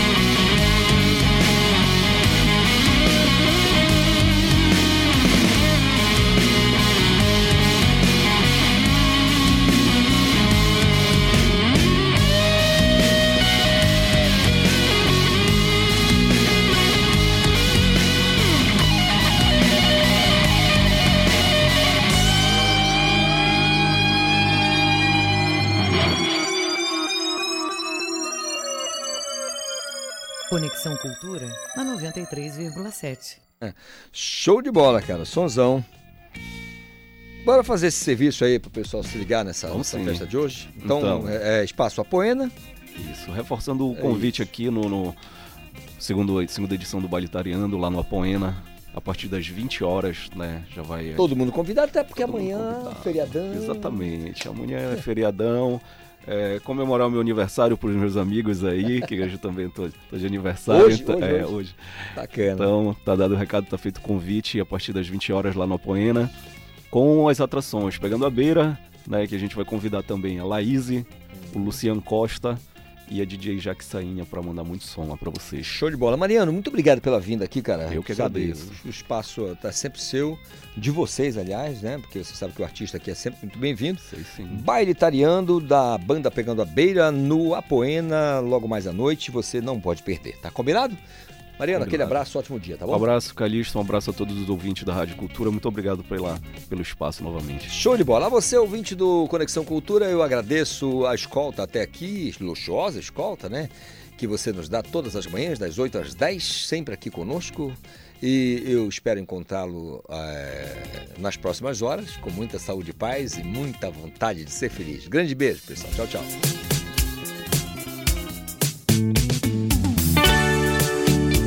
Conexão